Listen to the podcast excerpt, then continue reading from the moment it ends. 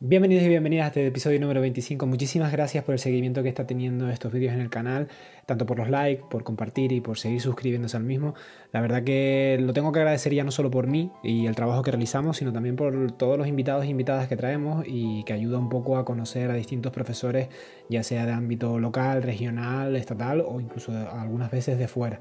Así que sin más, agradecerles a todos ese voto de confianza. Y les presento hoy a Manuel Pereira que contactó conmigo gracias a un vídeo que hicimos a raíz de mi desconocimiento sobre las artes marciales chinas y intentar arreglar eso.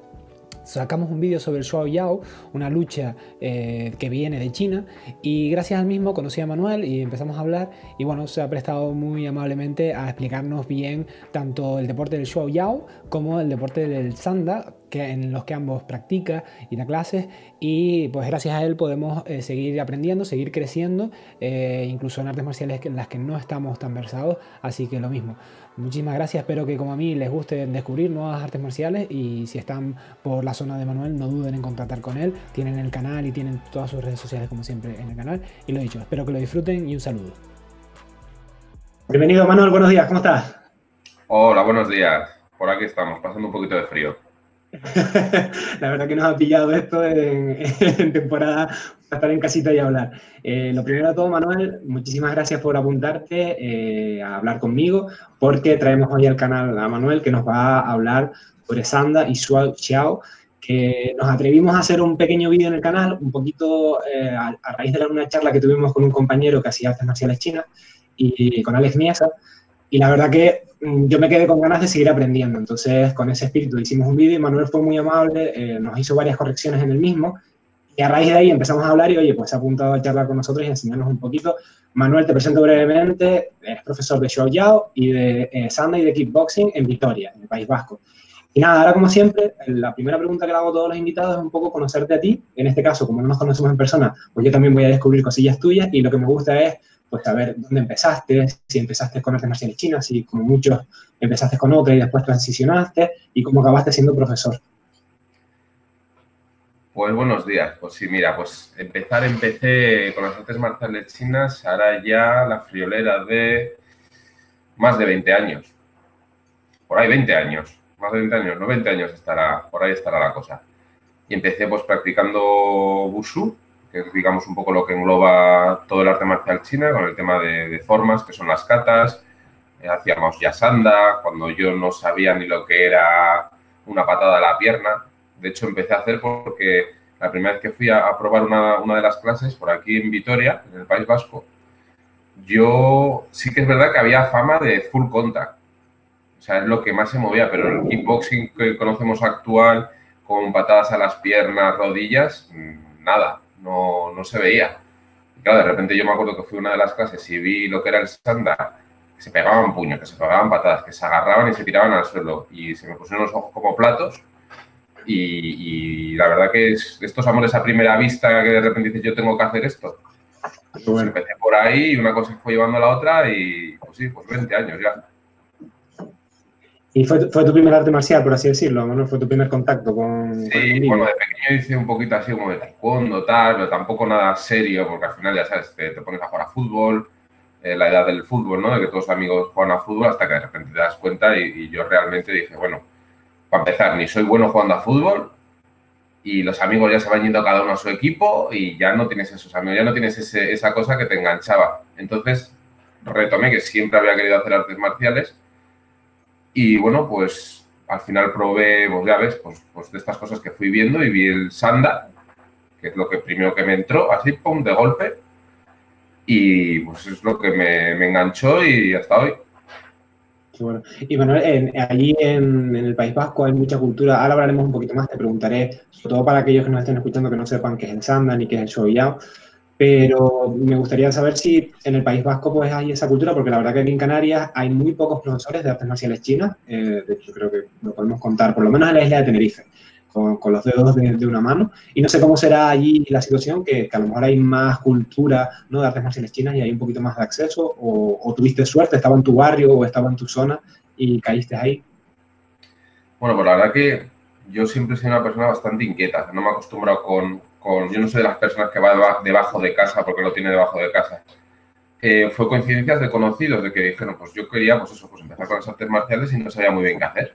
Tenía buenos amigos haciendo full contact, que empezaban a hacer sus pinitos en boxeo y yo tenía un poco focalizado el ir por ahí. Pero pues eso se me cruzó, fui a probar un día, me dijeron, oye, pues mira, vete aquí que están haciendo Wushu, ¿qué es eso del Wushu? No, es Kung Fu, ah, Kung Fu, vale, pues vamos, y fue un poco así. Ya te digo, nunca he sido de conformarme con, ir debajo de casa y, bueno, pues me gusta moverme e investigar, ¿no? Es decir, probar y decir, oye, esto me gusta o no me gusta. En el País Vasco sí que hay movimiento, bueno, ah, sí que hay movimiento. No hay muchos profesores de artes marciales chinas, pero sí que es verdad que la gente que, lleva, lleva mucho tiempo y ha tenido números de alumnos muy grandes y ha habido movimientos de alumnos muy grandes. ¿Cuál es el problema? ¿Qué pasa en las artes marciales chinas? La disgregación de, escuelas, de federaciones, de asociaciones y sinceramente hablándote claro, no hay Dios que ponga esto de acuerdo. Entonces, como hay cuatro que están por un lado, cinco que están por el otro, tres que están por el otro lado, puede haber un número muy grande ya te hablo del País Vasco y de España en general. Yo creo que a nivel practicante las artes marciales chinas tienen un número enorme de, practicantes, pero se hace pequeño pues porque no hay una unión. No hay una unión por el problema que sea o por la gente que sea. No hay una unión, nunca la ha habido y yo sinceramente, con todo el tiempo que llevo, dudo que la vaya a ver. Entonces, ¿qué pasa? Que en esto pierde pues el arte marcial del arte marcial, pierden los practicantes y, se queda un poco pues sin gas. Es como si coges una Coca-Cola, que cuando la abres tiene mucho gas, pero si la vas moviendo, pues sí, es Coca-Cola, pero no es lo mismo. Sí, totalmente de acuerdo. Bueno, al final, yo creo que también es un mal endémico de muchos deportes de contacto en específico y de deporte en general la burocracia, ¿no? Es decir, al final nos, perdemos en tonterías y, muchas veces ves en el alumnado, ¿no? Yo quiero venir a entrenar, a pegarme y déjense de historias, ¿no? Y yo creo que, por desgracia, no solo en las artes marciales chinas, sino lo detecto cada vez más en, distintas familias ¿no? de las artes marciales y, es una pena, es totalmente una pena. Me gustaría preguntarte, Manuel, ya que te tenemos aquí, vamos a hablar sobre Xiao Yao más y sobre Sanda más, porque bueno, son son dos artes marciales personalmente desconocidas y seguramente para muchos los espectadores ¿no? que nos están escuchando. Entonces, eh, vamos a empezar un poquito con el Xiao Yao y me gustaría que, como si yo entrara en tu clase, Manuel, y yo dijera, mira, yo quiero entrenar contigo, pero no sé qué es. es decir, que me hagas esa pequeña introducción. Eh, pasada por tu filtro personal, evidentemente, ¿no? que nos expliques un poco la historia, ¿no? el pasado, el presente, y ya después entraremos un poquito más a tecnicismo, pero vamos, imagínate que yo entro por el gimnasio y digo, Manuel, quiero entrenar esto, pero no sé qué es, explícame. Pues mira, pues yo lo que siempre intento a la gente que, pues eso, que de primeras no tiene ni idea de artes marciales y dice, oye, ¿qué es lo que hacéis vosotros? Tampoco te vas a poner a dar una cátedra de, artes marciales y dar la chapa a la gente porque lo que quieren es escuchar rápido y, ver cómo funciona. El Soichao viene a ser un estilo de lucha. Es un estilo de lucha que viene de la zona de Mongolia, los orígenes están en la zona de Mongolia que si eh, la gente ha visto alguna vez los documentales de Nadam que hacen en Mongolia, que hacen tiro con arco, un tipo de lucha, pues digamos que viene de ese, tipo de lucha, del origen, ¿no? El cuerpo a cuerpo. Es una de las artes marciales más antiguas que existen, así digamos datadas, ¿no? Con datos. De las artes marciales chinas es de las más antiguas que existe, porque al final es lo primario, es la lucha, el agarre. O sea, la gente cuando estaba mm, con conflictos no se pegaban patas a la cabeza. Eso fue luego un tecnicismo más avanzado de, tiempo. Pero la gente, el instinto primario del, ser humano es agarrarse. Entonces viene de ahí. El, origen, yo siempre lo, intento asemejar con, deportes actuales que igual la gente pueda conocer más. Es una mezcla de judo y lucha libre. Una cosa así. Digamos que, de hecho, esto es el origen todo un poco de, toda esa zona de Mongolia, de la zona del este de Europa, que hay muchos deportes que son muy parecidos a esto, que se trata de agarrar y tirar a, la persona al suelo. No hay lucha de suelo, es todo arriba. Y lo que más, no hay golpeos, no hay lo que sea a nivel deportivo, no hay golpeos, no hay con golpes de puño, golpes de pierna, sí que hay barridos, pero no. Golpes en sí, como podemos imaginar, karate, kickboxing, otras cosas, no hay. Y una vez que se tira al suelo, se puntúa la caída se levantan y la gente sigue peleando. En el momento que yo pongo una mano en el suelo o una rodilla en el suelo, o sea, cualquier parte que no sea un pie, se cuenta como proyección ya. Vale, esto es súper interesante porque sí que me apetecía mucho también hablar de la parte competitiva y de, cómo se puntúa, porque, como digo, si alguno tiene dudas, pásense por el vídeo, lo dejaré por algún lado. De, habrán visto al principio a Manuel practicando, ¿no? En esos breves segundos de introducción del vídeo, pero si se quedan con más dudas de cómo es visualmente el show Yao, pues invito al vídeo que tenemos en el canal, que van a ver imágenes. Yo personalmente, como espectador, sin, sin tener ni idea de, de Xiao Yao ni de las marciales chinas en general, sí que lo veo un deporte súper espectacular, súper entretenido, sobre todo para el que ya sabe un poquito luchar, pero incluso para aquella persona que no, que no ha visto lucha en su vida, ¿no? Y, porque hay una cosa que sí que me llama la atención, que es la, la, falta de lipón, ¿no? Ese elemento tan japonés de un punto, eh, matar, morir, ¿no? Ese, esta filosofía que, que, ha llevado al judo a, a, ser como es, ¿no? Es decir, nos podrá gustar más o menos, pero bueno, es lo que hay. Sin embargo, el no haber ese en, en el show ya veo unos combates muy espectaculares con mucho derribo y esa era una de las preguntas que yo tenía, Manuel. Es decir, ya me has resuelto una de cómo se punta la mano, el codo, se parece a la lucha box que decías de, los mongoles. Eh, lo cual ya dificulta muchísimo más, ¿no? Porque ya al mínimo fallo ya te están puntuando en contra. Eh, pero también me gustaría saber, eh, hay un límite, es a 20 puntos, o sea, cómo se gana un combate de show Yao y no hay Ippon, ¿no? Es decir, eso sí que me, me resultó súper interesante, porque no lo encontré intentando estudiar, te, prometo que intenté estudiar en inglés, en español evidentemente no encontré nada, y no encontré el sistema, un sistema de competición que yo pudiera entender y, decir en el vídeo. Pues mira, te lo explico. Eh, la World Switch Federation se creó el año pasado, ¿vale? Hasta entonces ha habido competiciones eh, pues, internas en China, ha habido competiciones europeas, eh, ha habido competiciones aquí en España, pero sí que es verdad que siempre ha habido, digamos que es un arte marcial muy antigua, ¿vale? Como pasa con todas las artes marciales chinas, pero el tema o el problema o lo bueno o lo malo que tiene China es que China es tan grande que nunca ha tenido que exportar sus deportes ni sus cosas para que sigan sobreviviendo.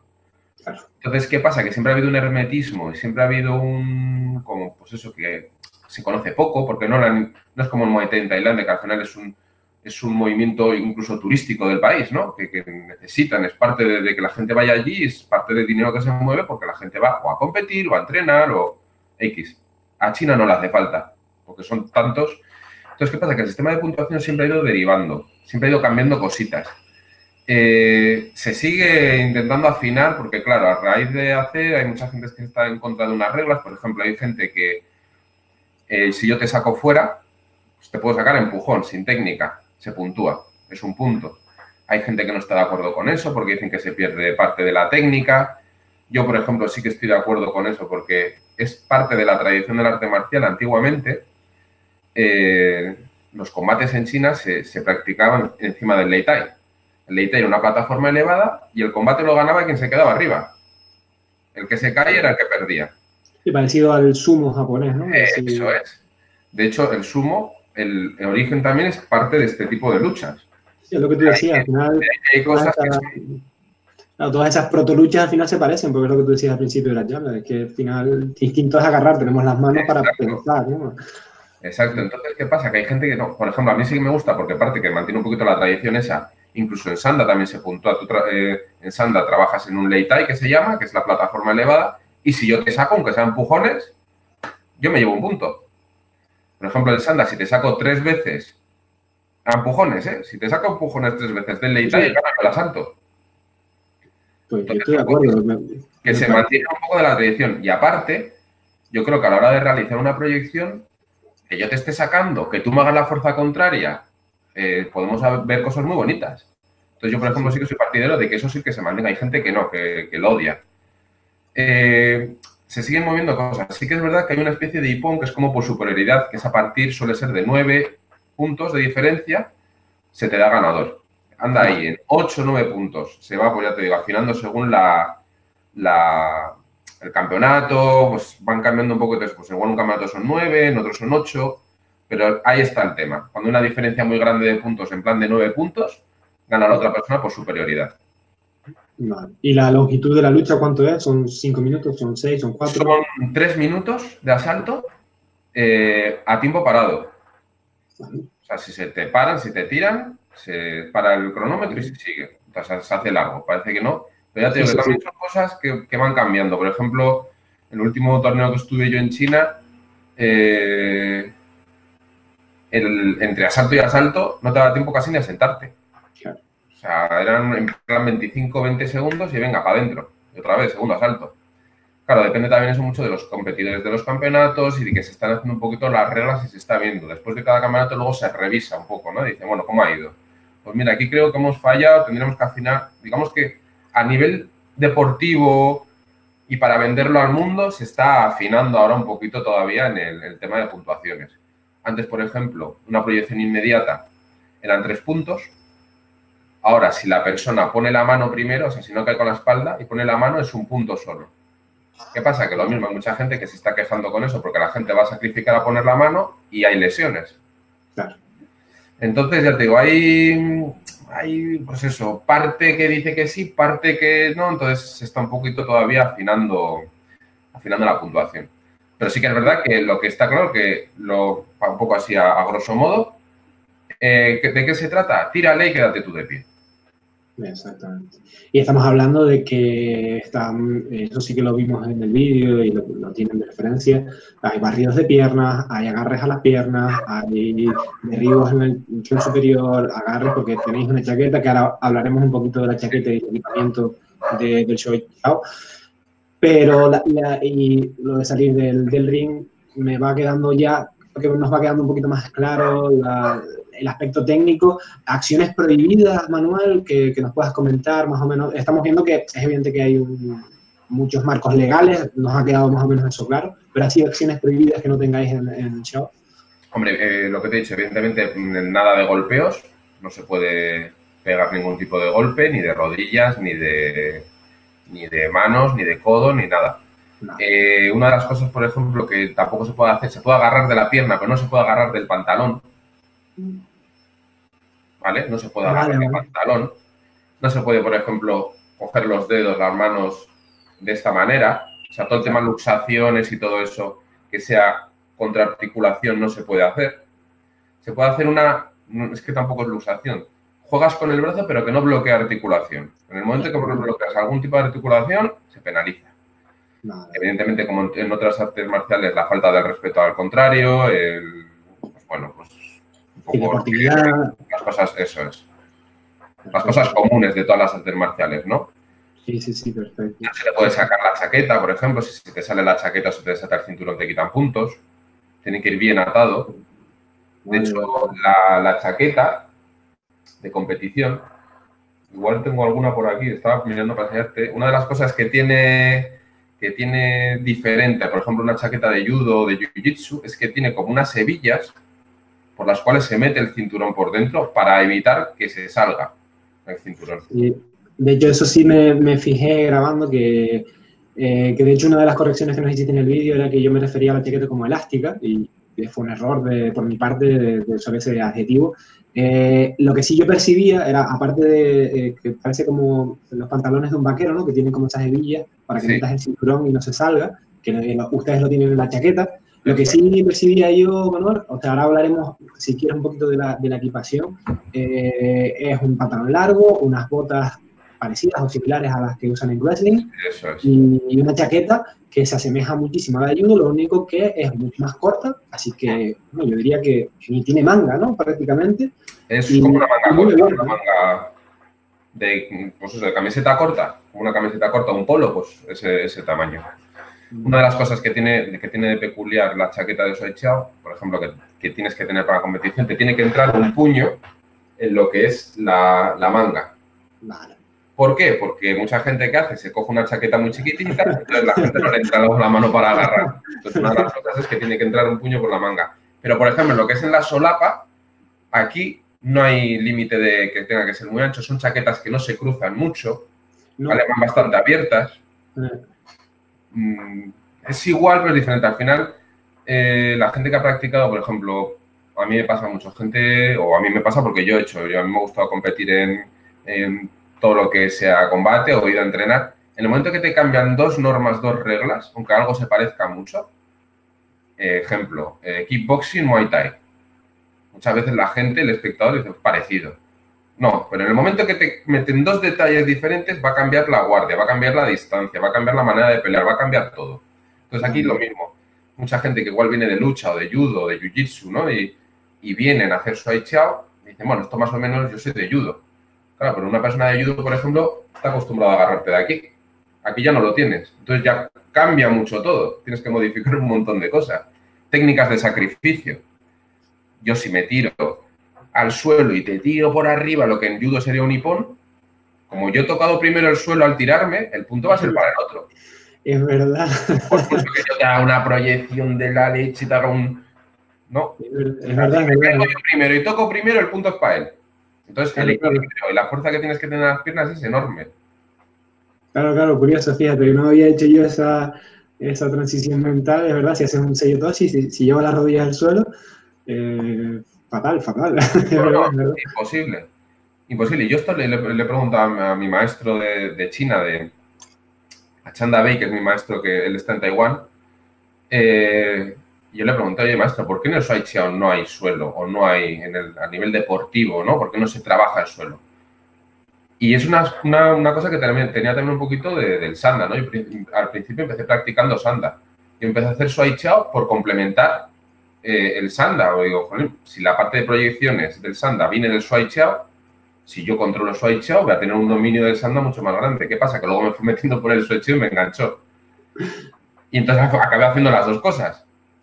Y una de las cosas de, de, la, de las explicaciones que a mí me mandó siempre de por qué en el Sanda ni en el Chao no se hace suelo, es porque la idea de hacer un combate deportivo, ¿no? Querían hacer un combate deportivo, pero que a la hora de tú tener que aplicarlo, si algún día tuvieras que aplicarlo porque viene alguien y te tienes que defender, que fuera útil o muy real, o lo más real posible dentro con unas normas y unas reglas.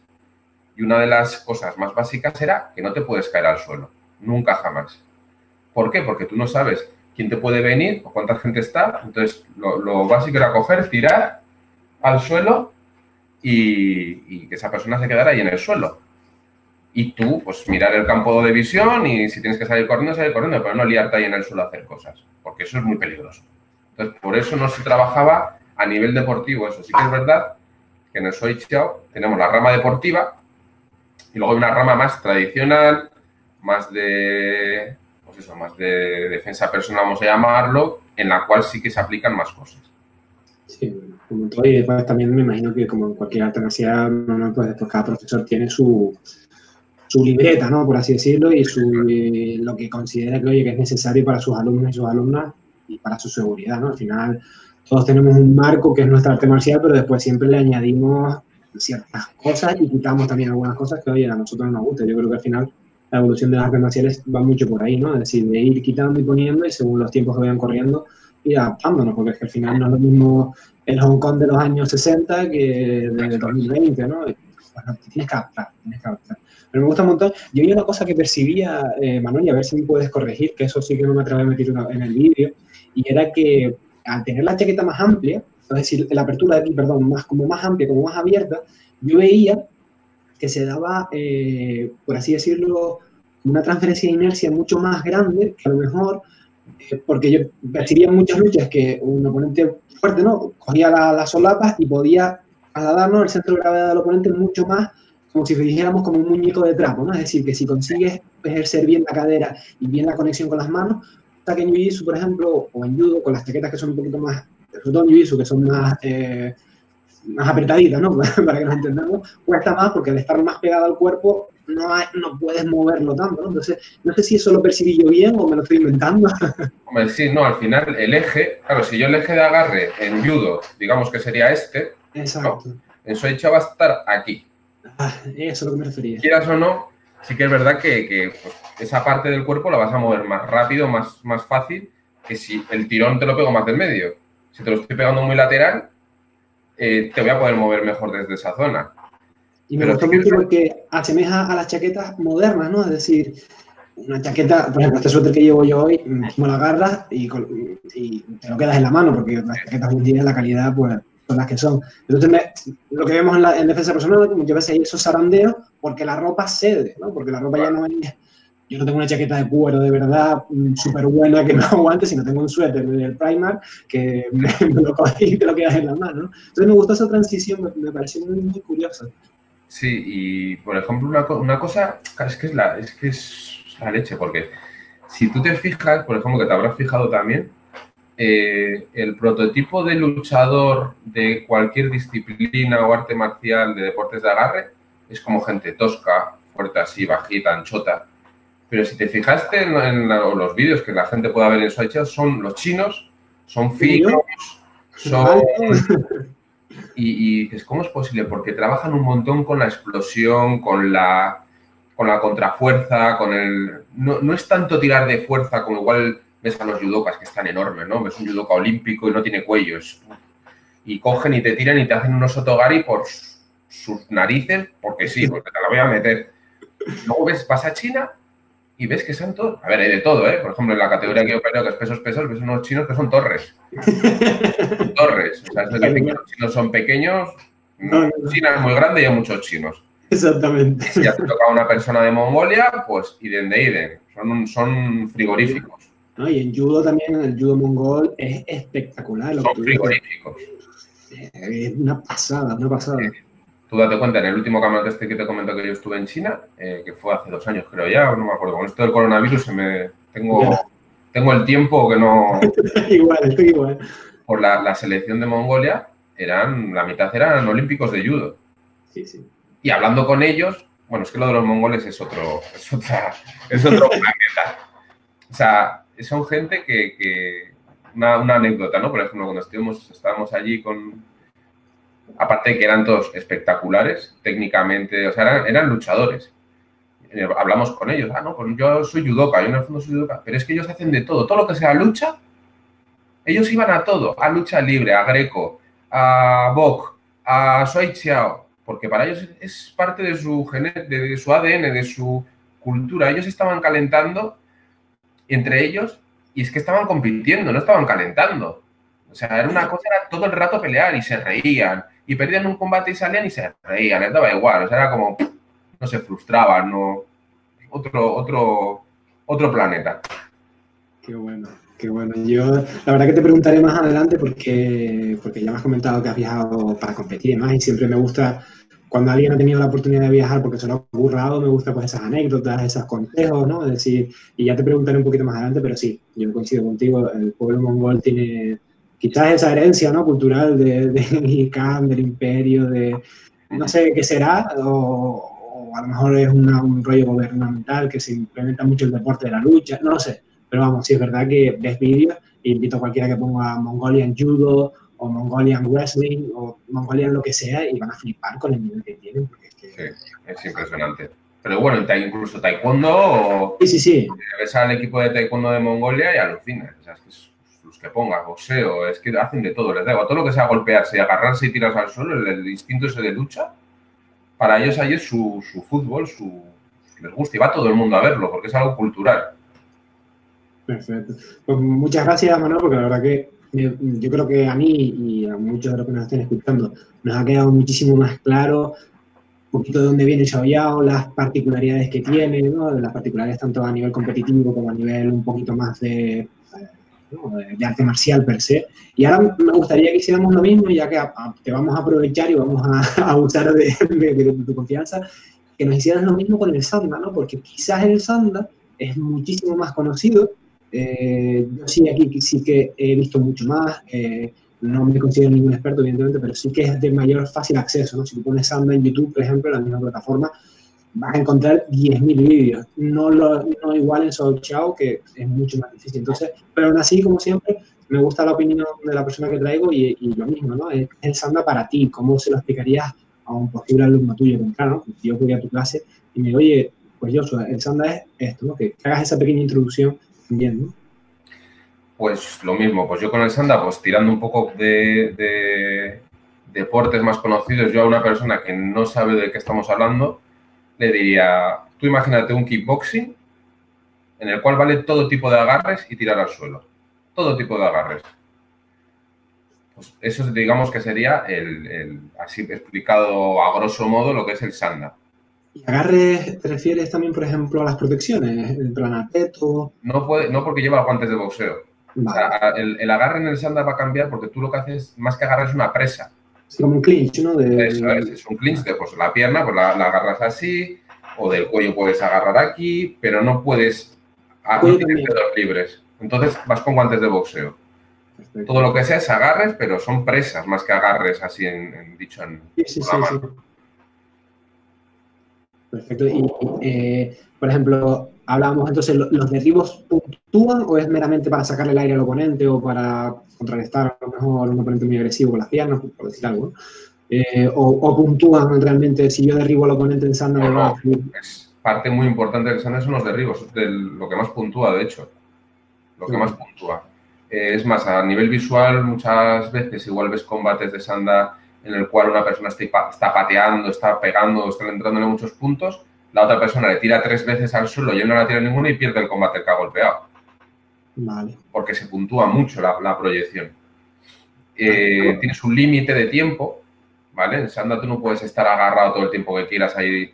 Tienes, en el momento que tú agarras una pierna o te agarras al cuerpo, clincheas, tienes tres segundos más o menos, en el cual si no, el árbitro para, te separas y sigues peleando.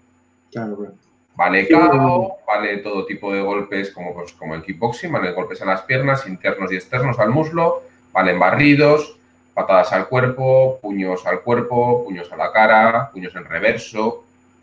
Eh, ¿Codo y rodilla?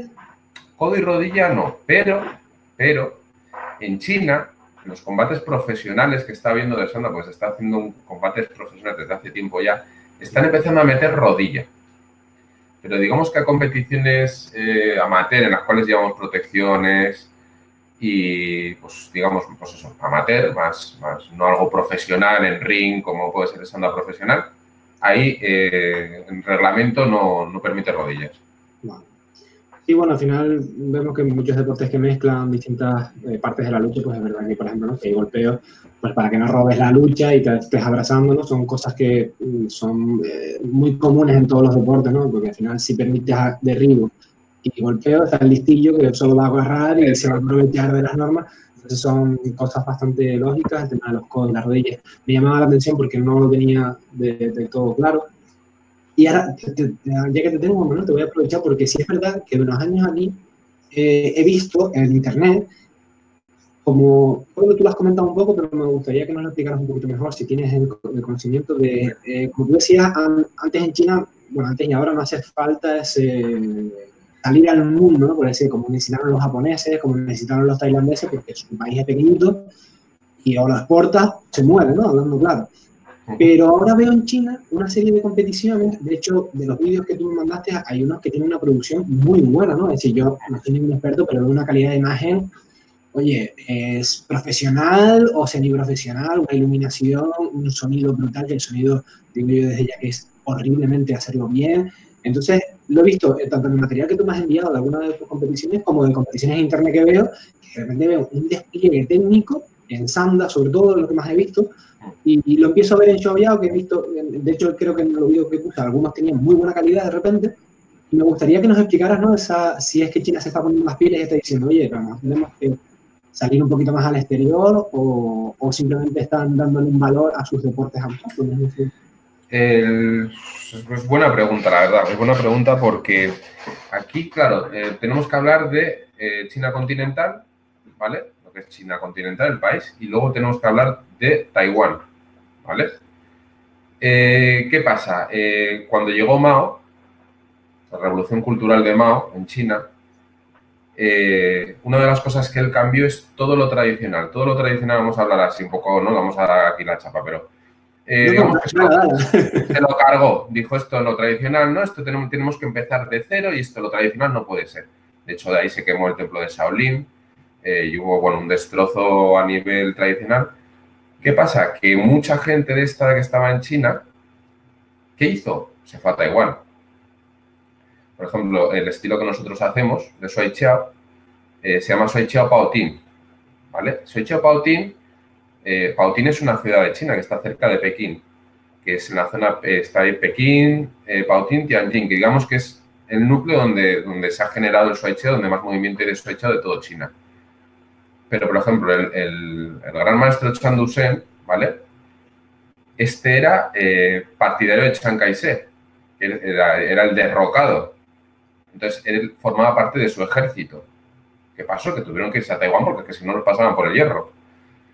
Entonces, ¿qué pasa? Que aquí hay, eh, yo, eh, esta es mi visión.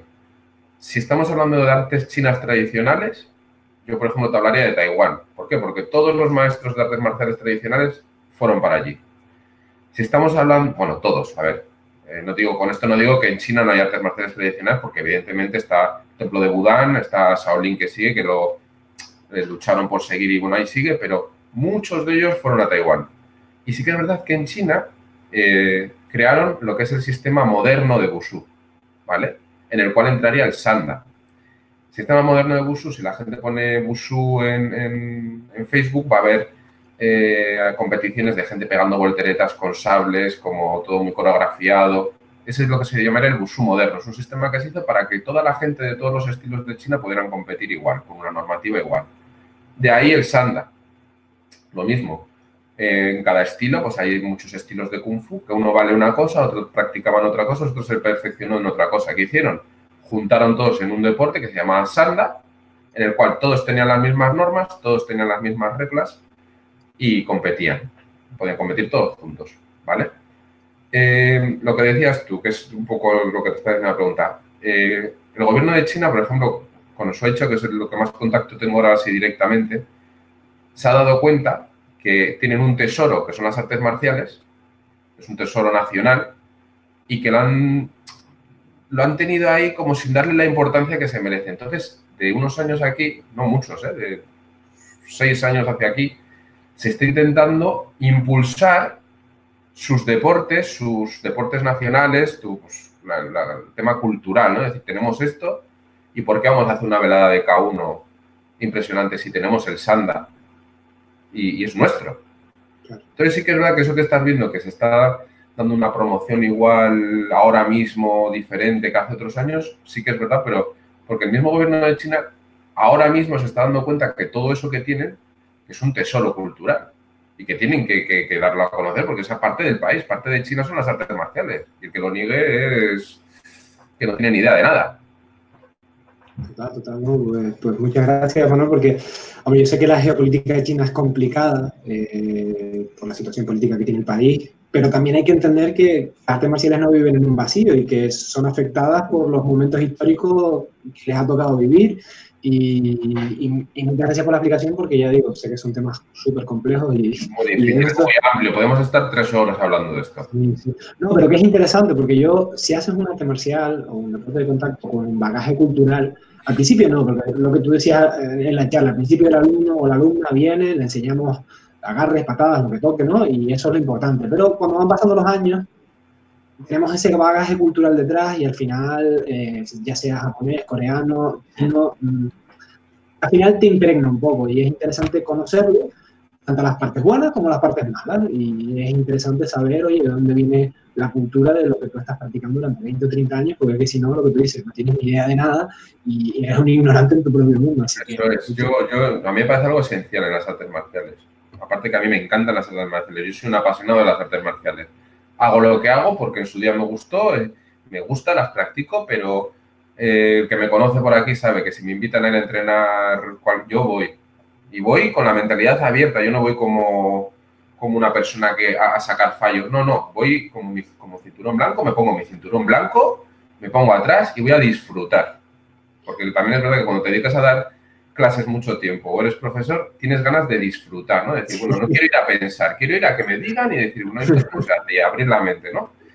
Y luego sí que es verdad que, que, yo es algo que intento también decir mucho a mis alumnos, ¿no? A la gente que entrena conmigo, a los niños que tengo pequeños, con historias, ¿no? Un poco decirles quién es el maestro, por qué, de dónde viene, el maestro Antonio Languiano, que es mi maestro directo de Italia, cómo introdujo el, el en, Europa, en España, como, ¿no? Pues al final son gente que, que para mí son muy importantes y yo creo que a, los, a los niños, sobre todo a los niños pequeños, ven la importancia de esa gente que hizo un montón de trabajo cuando no existían casi vuelos, cuando no existía casi internet, cuando era difícil, porque ahora eh, vas al Decathlon y tienes unos guantes.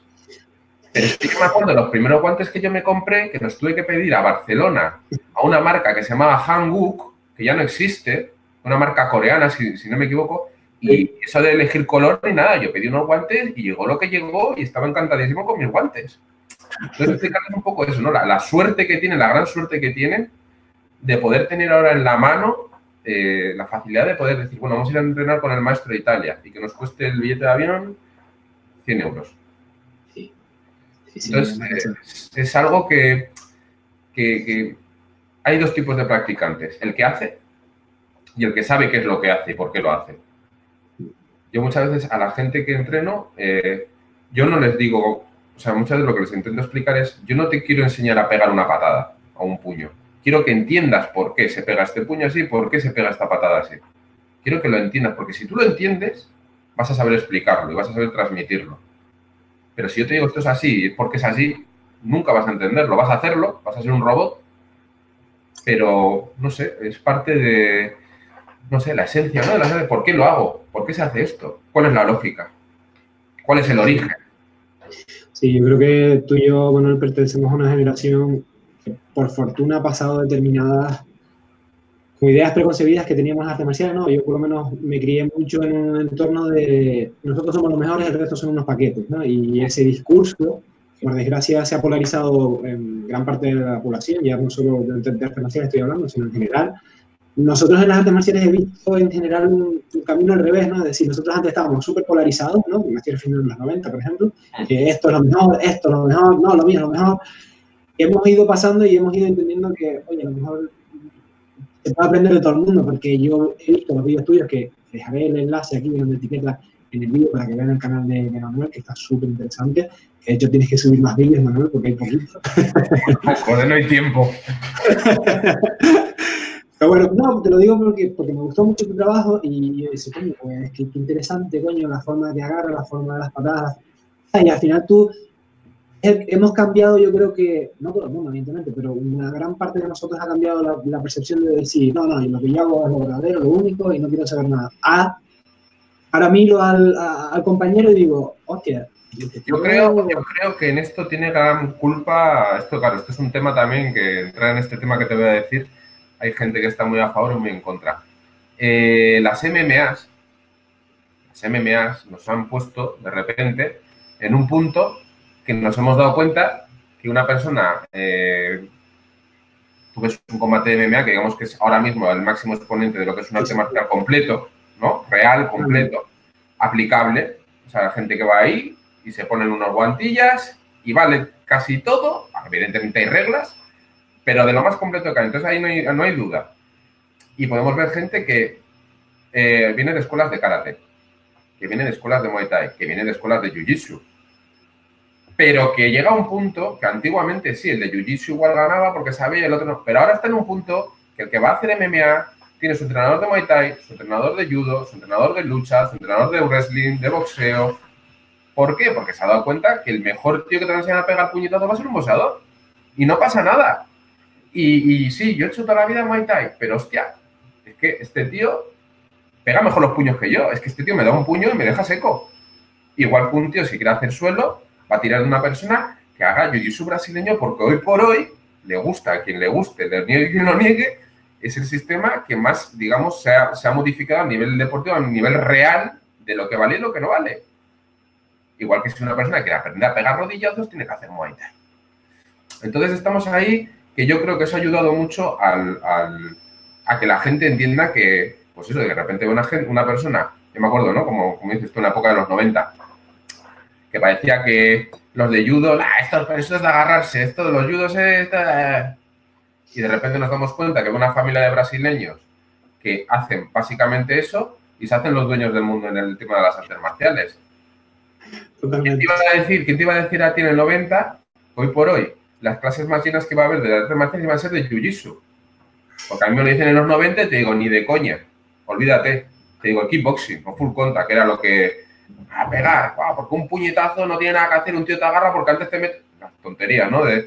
Y de repente te das cuenta que vienen dos tíos y te hacen un 8 y te, viene, y te vuelven a hacer un 8. y te das cuenta de repente que la lucha, hostia, pues la lucha, la lucha libre, que también era una cosa que estaba ahí como apartada, si era olímpico, pero que lucha. Y de repente te das cuenta que te coge un tío de lucha y te troncha así contra el suelo, ¡blum! Y se acabó la pelea.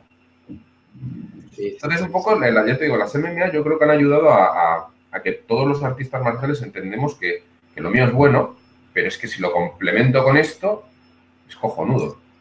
Luego también tu finalidad, ¿no? Hay gente que hace Aikido porque le gusta la filosofía del Aikido, porque el grupo que está haciendo Aikido con él se lleva muy bien y se lo lleva genial y es lo que le mola.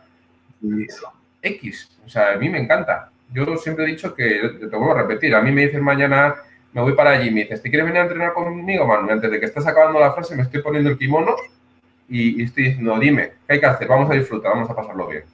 Yo en eso soy igual, Manu, la verdad que... Pero me gusta, que yo creo, yo creo que como comunidad hemos madurado bastante, ¿vale? Es decir, siempre habrá gente que cree en determinados discursos, pero es lo que tú dices, yo, este, esto que tú estás comentando, es duro decirlo, ¿no? Es decir, eh, es duro dar tu brazo a torcer y reconocer, porque tú estás enfocándolo de la manera que yo creo que es correcta, que es en lo positivo. Oye, es que yo quiero ir a aprender a, a, golpear y derribar, hago sanda. Yo quiero aprender a, agarrar con chaqueta larga, o judo, etcétera, etcétera, etcétera. Tú estás viéndolo desde el punto de vista positivo. Pero hay gente que lo verá desde, no, es que eh, no, es decir, al revés, ¿no? no, lo mío no tiene esta carencia, porque yo sí tal. Pero mira, yo creo que eso, eso es que esa es la lucha continua que yo tengo pues, con mucha gente hablando del, tema este. Yo creo que si tú, eh, eso son inseguridades, al fin y al cabo. Sí. Son inseguridades. Cuando tú no tienes claro si, porque todos conocemos a gente que da clases, que, hostia, que igual van justitos para dar clases y con eso no estoy diciendo yo que sea el mejor, porque yo siempre digo, yo no soy el mejor profesor del mundo porque si no, no estaría en Vitoria. Con un trabajo y dando clases porque me gusta. Estaría viviendo de esto y ganando un montón de pasta en Estados Unidos o vete tú a saber. ¿Vale? Pero yo no tengo ningún problema. Yo invito a mis alumnos que vayan a probar. Yo, ¿cómo les voy a decir eso? ¿Cómo les voy a decir yo, por ejemplo, que no?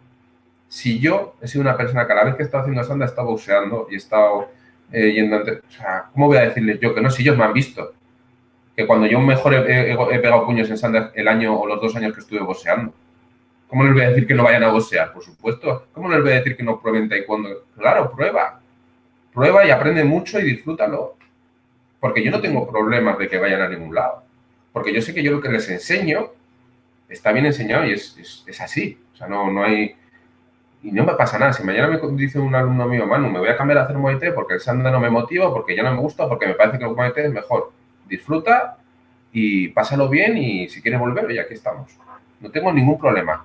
A mí los discursos esos que dices de gente que, no, porque no, no, pues no, es que yo ahí, sinceramente, una persona que a mí me dice eso, me parece, punto, un, un analfabeto, me parece un analfabeto a nivel marcial. Y punto dos, yo creo que hay un problema de inseguridades y que lo que no quieres es que tus alumnos vayan a probar otras cosas porque igual luego dicen, es que igual el maestro, mi entrenador que yo tengo no es tan como yo creía. Exactamente. Pero es mi opinión, ¿eh? Yo sí que creo que este, en, todo este, tiempo que, llevo, no te voy a engañar, me estoy volviendo muy radical con ciertas cosas. Porque ya, pues bueno, pintamos canas y, que te intenten torear también lo justo. Entonces... no, yo, yo opino igual que tú, Manuel, te lo digo claramente, no, no por Lo que sí me gusta también darle valor, porque creo que, ya digo, es un signo de madurez. Porque lo fácil es quedarte con el discurso de ellos, eh, del discurso de la inseguridad, ¿no? Es decir, yo creo que es más fácil quedarte en tu pequeño reino, en tu pequeño mundo, donde todo el mundo te, te da palmaditas en la espalda y tira para adelante. Y, y, en un mundo en el que, como tú dices, cada vez nos estamos polarizando más, a mí me, me hace feliz ver que, oye, que nosotros estamos dando un pasito atrás en esa intensidad de, no, que lo mío, lo mejor, no, lo mío está bien, a mí me gusta, y si quieres probar otras cosas, genial, y si quieres volver, genial, y si no quieres volver, genial también. Pero ya digo, es un discurso difícil, y, está demostrado en la actualidad política, económica, de todo, que todo el mundo tiene un discurso y, se aferra a él y no quiere soltarlo nunca, y nosotros de repente hemos sido un poquito más flexibles, ¿no? En algo que nos importa muchísimo porque a alguno le puede parecer una chorrada los deportes o las artes marciales, pero para gente como tú o gente como yo, ha sido nuestra vida y es nuestra salud mental y es nuestra salud física. Entonces. ¿Sabes también que creo que influye mucho en esto? El negocio. Claro. El negocio. No es lo mismo yo que doy clases porque me gusta y porque, bueno, pues lo que dices tú, hay gente que, que se va a jugar al pádel y bueno, pues yo tengo la suerte de que doy clases, de que yo compito y que es, a mí lo que me gusta es dar clases de artes marciales y lo sigo dando y no vivo directamente de ello, no es mi sustento, no es mi pan. Entonces me puedo permitir el lujo de, bueno, permitir el lujo, no te puedes permitir el lujo de tener solo dos, dos alumnos, porque al final estás trabajando en, un gimnasio y que claro, no, no es rentable. Pero sí que es verdad que, bueno, pues que parte de ese discurso que tú dices, si yo tengo una escuela de artes marciales en la cual es mi pan y es mi todo, a mí me interesa que haya mucha gente. Claro, ¿dónde está el equilibrio de calidad con cantidad? ¿Dónde está el equilibrio de, voy a hacer esto como tengo que hacerlo, pero no quiero perder alumnos? Eh, mm. Es una cosa delicada y que, bueno, que hasta cierto punto, pues oye, también tienes que entender, porque la gente tiene que comer. Sí, sí, totalmente. Pero yo ¿Hasta, qué punto se va a perder un arte marcial, no? Porque tú no le digas a una persona, oye, llegas tarde, tienes que hacer 10 flexiones. se ha hecho toda la vida, ¿no? Es que si se enfada y se va, ya, pero es que es parte de, son una disciplina. Tú estás haciendo disciplina, llegas tarde, hace 10 flexiones. Es que es así. Entonces, claro, entonces es un poco como buscar ese término medio, ¿no? De negocio, ser recto, ¿no? Ser Mm. consecuente con el arte marcial, es difícil. Sí, yo sinceramente, Manuel, ahí sí pienso que puedes retener alumnos a, corto o medio plazo con ese discurso de nosotros somos los mejores, bla, bla, bla, bla, bla, bla, pero creo que a largo plazo se pasa factura. En el sentido de la gente la puedes mantener engañada X tiempo. Mira, yo algo, yo algo, fíjate, esto es una otra opinión mía, esto que dices, ¿no? Lo que, estoy de acuerdo contigo, ¿eh? Por, porque yo la gente que va a una escuela de artes marciales, ¿no? Si alguien me preguntara, mano, ¿y tú qué crees en este? Digo, tú solo tienes que fijarte en una cosa. ¿Cuántos cinturones negros hay en clase? Sobre todo cinturones o gente que lleve lo que dices tú, 15 años haciendo con esa persona. Ahí realmente vas a valorar si esa persona está haciendo bien su trabajo o no. ¿Por qué? Porque si en esa escuela que tú vas, eh, la mitad de la clase con la que tú estás son gente que llevan 10 años, algo bien se estará haciendo ahí. Algo bien. Porque ¿qué dices tú? Al final, el regalarte la oreja... Eh, mm, mm. Dura lo que dura, dura lo que dura. Dura lo que dura. Y si tú vas a una persona que lleva dando clases 30 años o 40 años y no hay nadie que lleve más de 3 años, algo falla. Algo hay que no... Es algo que no, no, no, no tiene sentido.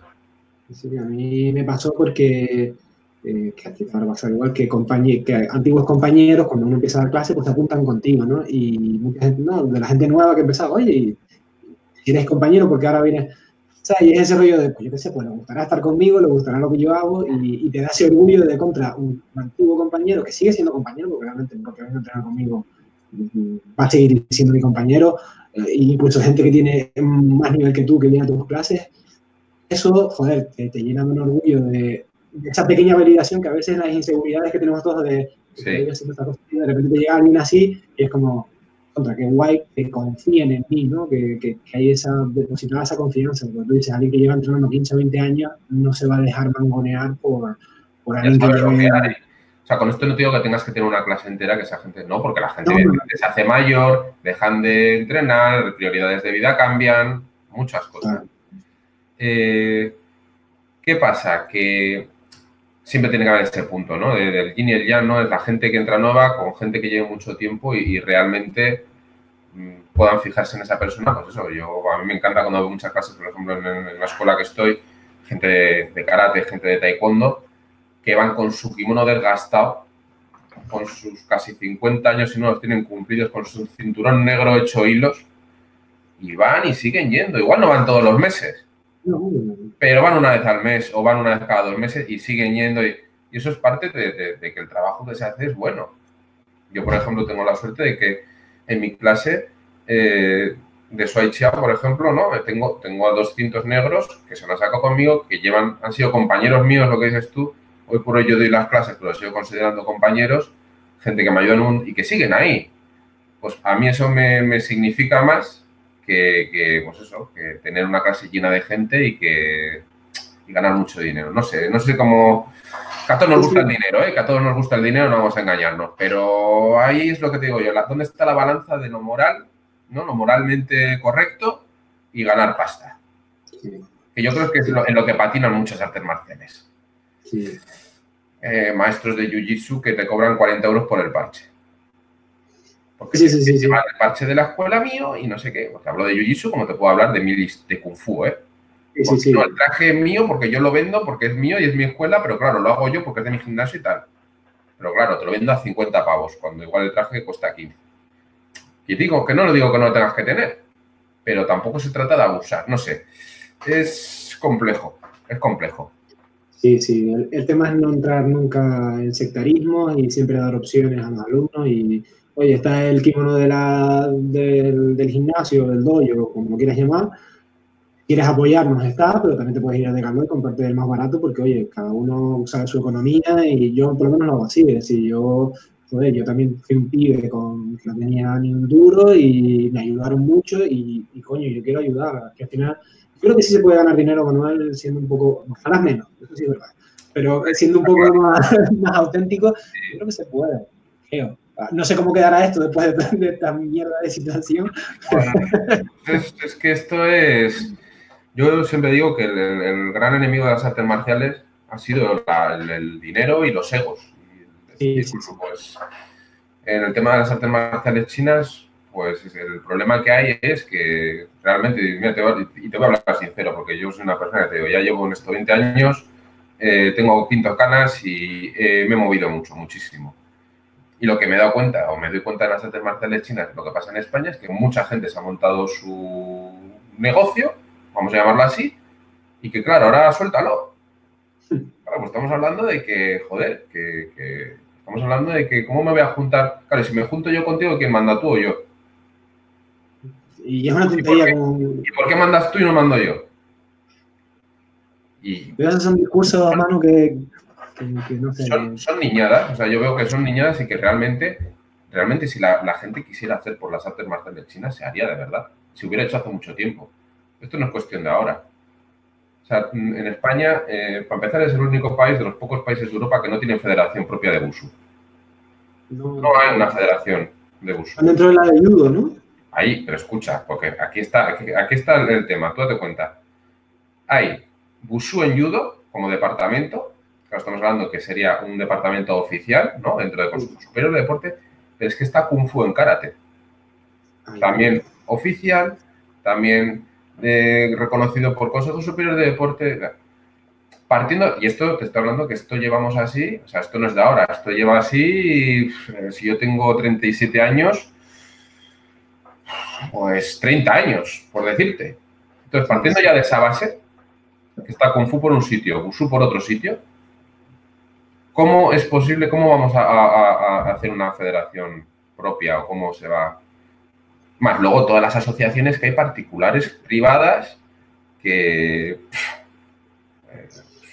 Es complicado. De todas formas, Manuel, no sé si te anima o te desanima. Eh, yo creo que la situación es un poco igual en todos los, en todos los deportes. Ya digo, no, a veces mal de, mucho consuelo de tonto, ¿no? Pero es que es verdad, es que cuanto más hablo con más gente de distintas realidades, de distintas disciplinas, veo que es que al final es que todos nos quejamos de lo mismo, ¿no? Y no sé hasta cuándo podrá el, el chicle estirarse, ¿no? Hasta cuándo nos cansaremos si cambiará esto después del COVID, porque... Hombre, yo, por ejemplo, lo que tengo claro, lo que tengo claro con, con, mi club o, digamos, con mi gente, de, sobre todo la gente de Busu, porque en kickboxing, bueno, también hay lo suyo, ¿eh? En kickboxing también hay lo suyo. Pero bueno, digamos que más o menos está algo más organizado o más, no sé cómo llamarlo, pero bueno, más encaminado por lo del Busu, ya te digo, esto es... está claro que al final la, es, lo lógico va a ser tener que entrar en una, en una dentro de, que, más ahora con lo que está cayendo con el tema del COVID y con cómo se, va a poner la ley del deporte, eh, el camino del futuro es el deporte federado. Eh, nos guste o no nos guste, eh, pero es lo que hay, o sea, es lo que hay. El deporte federado es el que, el que va, vamos a tener que entrar por, por, algún sitio, porque es que si no, no, no te van a dejar dar clase. Entonces, la, el tema va a ser ese, que vas a tener que entrar, pero esto es como el que vota, ¿no? Yo como el otro día hablando también, eh, no votamos para, por premiar, votamos para castigar al otro. Pues esto va a ser lo mismo. ¿Cuál vas a elegir? Es que yo quiero una federación propia. Entonces me tendré que conformar con lo que me ofrezcan o con lo que haya por ahí y tener que entrar en una. Una pena la situación, Manuel, porque ya te digo, cuanto más hablo, más, más veo la frustración de personas afines a mí, en pensamiento, en la forma de entender las artes marciales y vemos esta pasión por un lado que después te la van talando poco a poco, poco a poco, porque es una pena, es una pena porque a nivel de las artes marciales chinas, por ejemplo, en el Sanda, ¿no? que es un poco lo que nos estamos enfocando, Sanda y el Shuai, en el Shuai Chao sí que nos estamos intentando organizar mejor, porque con el Wushu vimos lo que pasó y tal, y dijimos, no queremos caer en esto y queremos estar, pues, las pocas personas que practicamos, porque no somos muchos en España. Conseguimos muy buenos resultados a nivel internacional, no te voy a engañar, como selección, pero somos pocas escuelas y, bueno, de momento vamos trabajando juntos, con muchas ganas de trabajar y, y, va tirando para adelante.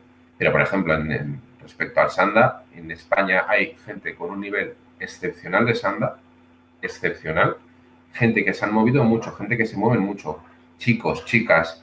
Te puedo dar un montón de nombres de gente que tienen un primer nivel para poder estar eh, organizados y estar...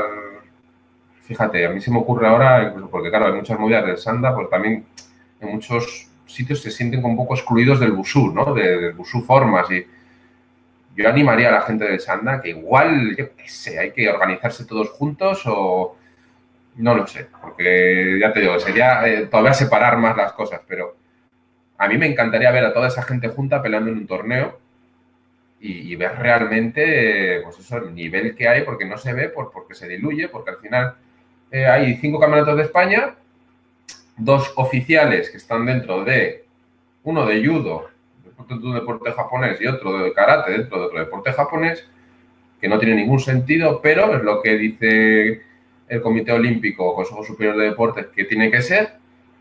Y, me encantaría ver a esa gente junta luchando y ver realmente el nivel que hay, porque al final, cinco campeonatos, tres en uno, tres en otro, tres en otro, tres en otro. Yo campeón, tu campeón, tu campeón, tu campeón. Y empezamos con las tonterías de, no, es que tu campeón. Perdonen el corte, la aplicación me está matando. Últimamente Manuel estaba comentando temas de, de, competiciones y de cómo ocurre en España que muchas veces eh, hay varias competiciones igual, hay varios campeones de España y, quién entra y quién sale, ¿no? Disculpa, Manuel, la interrupción. Pues es eso, que muchas veces caemos en el, como practicantes, ¿no? Que eh, defenestramos al otro porque está en otro sitio cuando está haciendo lo mismo que yo. Cuando nos gusta en, realidad el mismo deporte. Y caemos muchas veces en el discurso de lo que hemos sido de maestros o de gente de arriba, de estos sí, estos no, porque lo mío es lo que vale, lo que tuyo no. Cuando en realidad no nos damos cuenta que hacemos todo lo mismo y nos gusta lo mismo. Y en vez de valorarlo y decir, joder, pues qué bien peleaste tú, aunque no pelee conmigo. Coño, ¿cómo pelea? ¿Qué, buen peleador es? No, es que ahí no hay nivel. Es que aquí no hay nivel. Es que yo soy el más campeón porque la mía sí, pero la tuya no. Eh, es, muy absurdo. Es como por lo que hablamos antes, ¿no? Si esto muchas veces pasa en las mismas artes marciales, lo que no pasará con otras artes marciales, ¿no? Cuando veo una persona de taekwondo, veo uno de judo, o al revés. Yo creo que deberíamos ser más inteligentes y, lo que hemos hablado antes, eh, dejar los discursos federativos que no a nosotros no nos van ni nos vienen ni creo que lo queremos.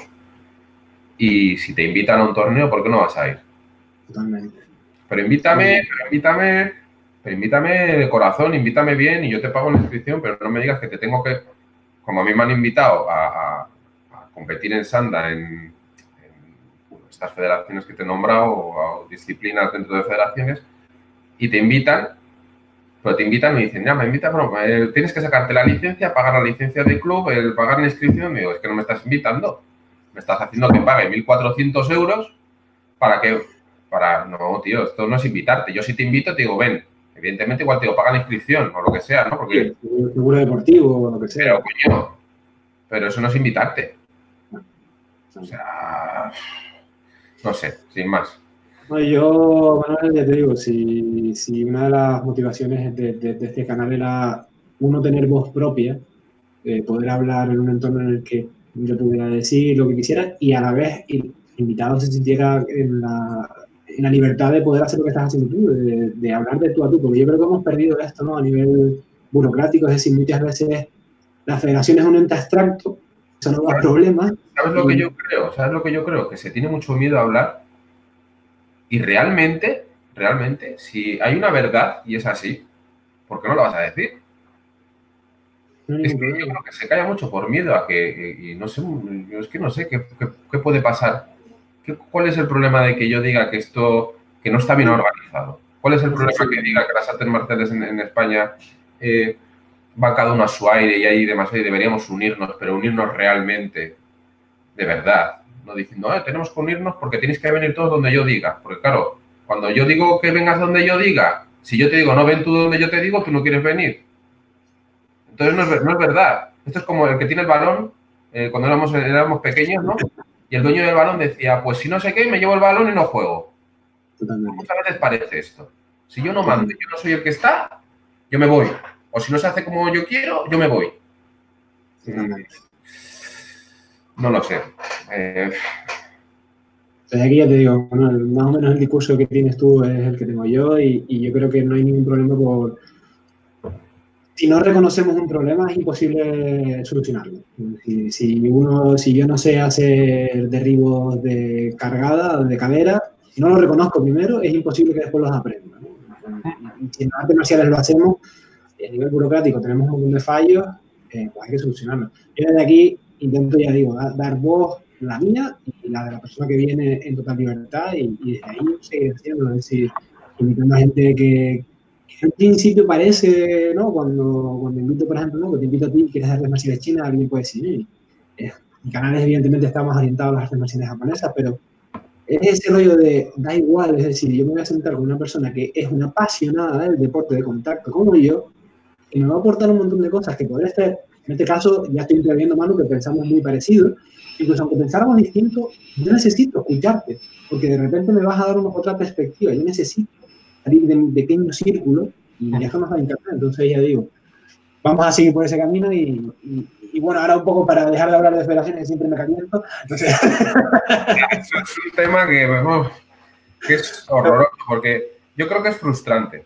Más que, más que pues gente que llevamos un montón de tiempo en esto, a mí me frustra, a mí me cabrea y digo, no es lógico que eh, haciendo el arte marcial tan bonito, que hago y tan amplio, estemos así, que nadie ha sido capaz de, arreglarlo, pero es que incluso esa gente que no ha sido capaz de arreglarlo no se apartan del medio y dejan al resto que vengan a arreglarlo. Entonces, que a mí me digan que esa gente tiene amor por, por no sé, eh, tenemos un concepto diferente de lo que es pasión, entonces.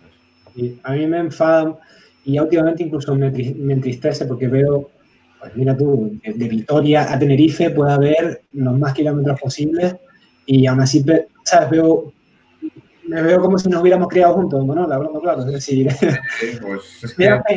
Ah, ya la rabia empieza a ser como pena, ¿no? Pero bueno, eh, eh, si con esto por lo menos yo saco un contacto que si me voy un día a Vitoria, te voy a tocar la puerta y, me pegas un rato, pues es lo que me llevo yo de... Eso es. Pero bueno, normalmente Manuel a estas alturas de, la entrevista, para que tú, el invitado o la invitada descanse un poquito, me gusta que me hagas una pregunta. Entonces, pues si tienes algo que me, que me quieras plantear y así tú puedes descansar un poco. Sí, pues ya sé, ya sé que no es tu rama la que tú practicas, pero claro, siendo de Canarias, y siendo yo un apasionado del Chao, de la lucha, te tengo que preguntar por la lucha canaria. Y te, te, voy a decir por qué. Yo estuve en Tenerife y sí que es verdad que una de las cosas que me gusta a mí hacer, como te he dicho antes, que me gusta probar todas las artes marciales, a todos los sitios que voy yo de vacaciones, me gusta escaparme un día o dos a entrenar. Eh, que si, si, me voy a Torrevieja, por ejemplo, está haciendo boxeo, porque me he enterado que hay una escuela de boxeo y he ido a boxear. O he ido a, no sé, es mi, es mi parte de mis vacaciones, es poder practicar con otra gente el arte marcial que sea o el deporte de contacto que sea y disfrutar ¿no? pues de, esa parte de las vacaciones. Y qué mejor momento que cuando yo me fui a Tenerife, dije, bueno, pues me voy a Tenerife, voy a intentar buscar un club de lucha canaria, a ver si es posible entrenar con ellos o... Y me resultó imposible, imposible eh, bueno, intenté ponerme en contacto vía Facebook, vía tal, no se me respondían los mensajes. Estando allí pregunté, nadie tampoco me sabía decir muy bien cómo hacerlo, cómo no.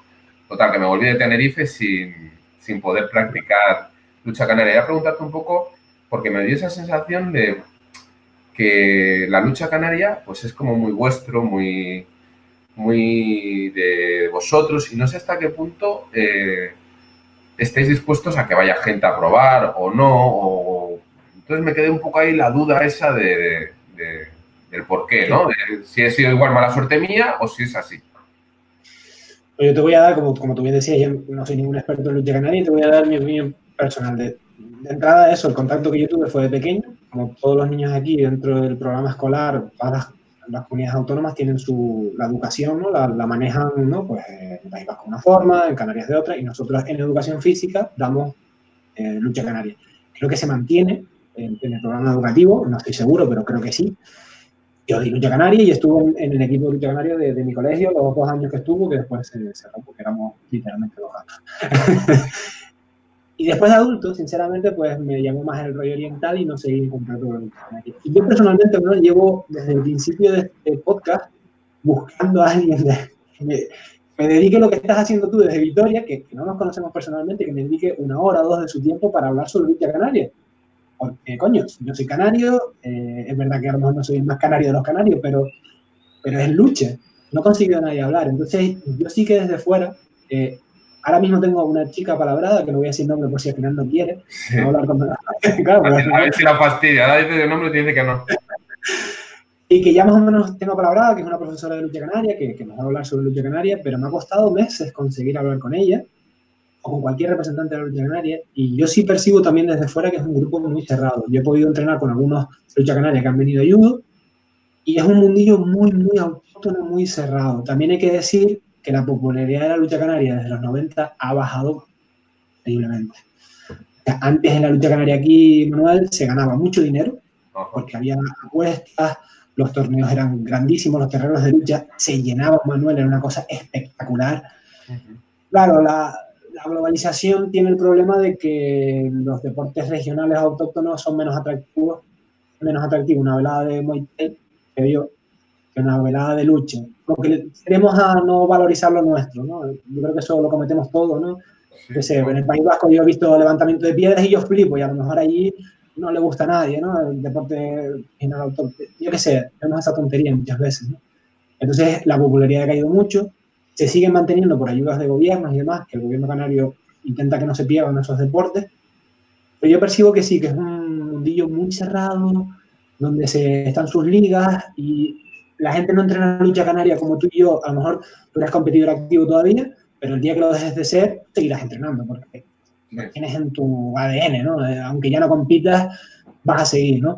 Y yo creo que en lucha canaria no hay tanto eso, que la gente hace lucha canaria para la liga, eh, las veladas, y cuando se acaba ese ciclo, a otra cosa. Y yo creo que te has encontrado con eso, mala suerte por un lado, y un cierto estraicismo hay en lucha canaria, sí, por lo menos en Tenerife. A lo mejor hubieras ido a Las Palmas, que suelen ser más abiertos, hay más nivel, hay más movimiento, ¿no? A la isla vecina, Gran Canaria, a lo mejor hubieras tenido más suerte, quién sabe, no sé. Sí, Pero yo creo pues, que... Me parece, a mí la lucha canaria me, me, me, alucina, vamos. A mí, como ya te digo, todo lo que sea lucha, además el cuerpo a cuerpo, veo tan, tantas similitudes en todos los deportes de lucha, pues como el lambo, por ejemplo, senegalés, eh, que un poco friki, ¿eh? me, gusta mucho la zona de Kazajistán también, que hacen algo parecido como Suaichio, que también tiene un nivelón calucinas. Eh, en Georgia hay otro tipo de lucha también, que es también lo mismo, parece que es tirar. O sea, al final es el origen, ¿no? De, todo esto que te digo, como tanto la lucha canaria, que a mí me atrae mucho, es porque lo vi un poco, claro, yo haciendo Suaichia, digo, es que es muy parecido porque es agarrar y tirarte al suelo. Digamos que el que te tira gana. Exactamente. Entonces nosotros tiramos, puntuamos, pero claro, el, el, luchador canario que te coge y te tira, ¡pum! Y ya gana un punto. No sé cómo era, me imagino que era un punto, irán ganando por equipos, ¿no? Que van. Como el que. Eso es. Después hay, una modalidad, hay varias modalidades de competición. Hay una, la más divertida y la más. Se extiende es por equipo. Entonces sale eh, uno del equipo contra el otro. Quien pierde se va, entra otro del equipo.